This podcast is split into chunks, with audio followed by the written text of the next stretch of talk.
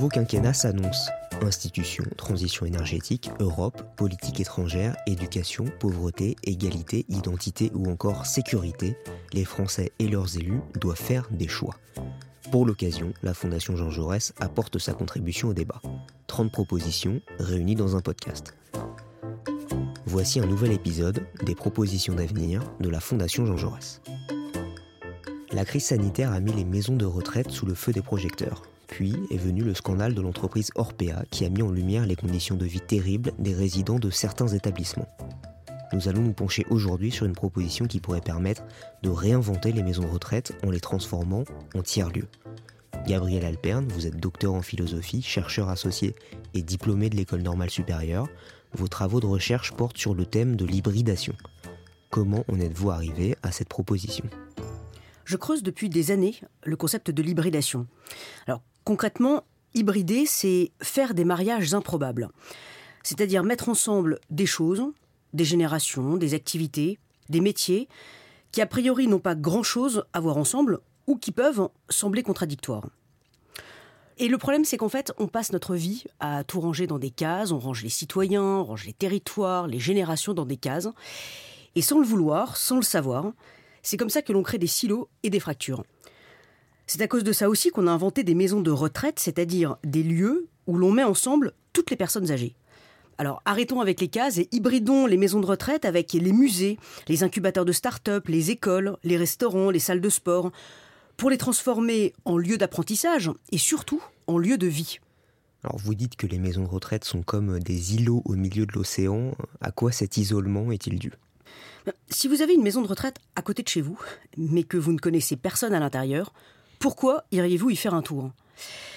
C'est là justement où il faut hybrider les activités au sein des maisons de retraite pour les ouvrir sur la ville ou sur la campagne, peu importe, mais pour qu'elles soient totalement ouvertes et qu'il puisse y avoir des échanges avec l'extérieur. Alors expliquez-nous comment faire euh, ces échanges avec l'extérieur. Alors il faut créer, provoquer des rencontres entre les résidents des maisons de retraite et le monde extérieur. Il faut des activités, des thèmes fédérateurs, le sport, l'art ou, la cuisine.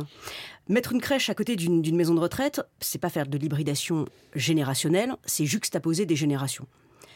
Mais organiser des cours de cuisine dans des tiers-lieux à la fois euh, maison de retraite, crèche, restaurant, potager, où petits et grands cuisinent ensemble, un gâteau par exemple, là, ça commence à ressembler à de l'hybridation. Mais alors est-ce que ce mélange des genres et des activités euh, ne pourrait pas poser euh, des problèmes de normes? Bien sûr, tous les amoureux des normes nous diront que le sujet est compliqué. Un bâtiment accueillant un public âgé a des normes particulières, parfois incompatibles avec les normes d'un bâtiment accueillant d'autres publics ou d'autres activités. Mais il est temps d'en finir avec ces normes, avec ces réglementations, ces lois qui rangent systématiquement les individus dans des cases et qui créent des fractures sociales, générationnelles et territoriales. Un restaurant est un restaurant, un incubateur de start-up est un incubateur de start-up, une maison de retraite est une maison de retraite. Mais c'est pas la société dont j'ai envie. Alors, est-ce que le sujet du vieillissement n'est pas plus large que celui des maisons de retraite? Alors, si, évidemment. En fait, on entend parler toute la journée de la transition numérique. On entend parler aussi toute la journée de la transition écologique.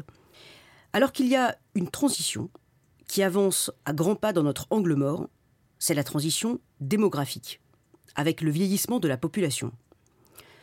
En 2060, un tiers de la population française aura plus de 60 ans. Et c'est une véritable révolution qui nous attend, et pourtant personne n'en parle. Il va falloir créer des entreprises intergénérationnelles, il va falloir créer une société intergénérationnelle. L'aménagement urbain, les services publics, l'immobilier, les loisirs, les mobilités, tout doit être réinventé. Merci Gabriel Alperne. 30 propositions de réforme réunies dans un podcast, le programme d'avenir de la Fondation Jean Jaurès. Tous les épisodes sont à retrouver sur notre site jean-jaurès.org.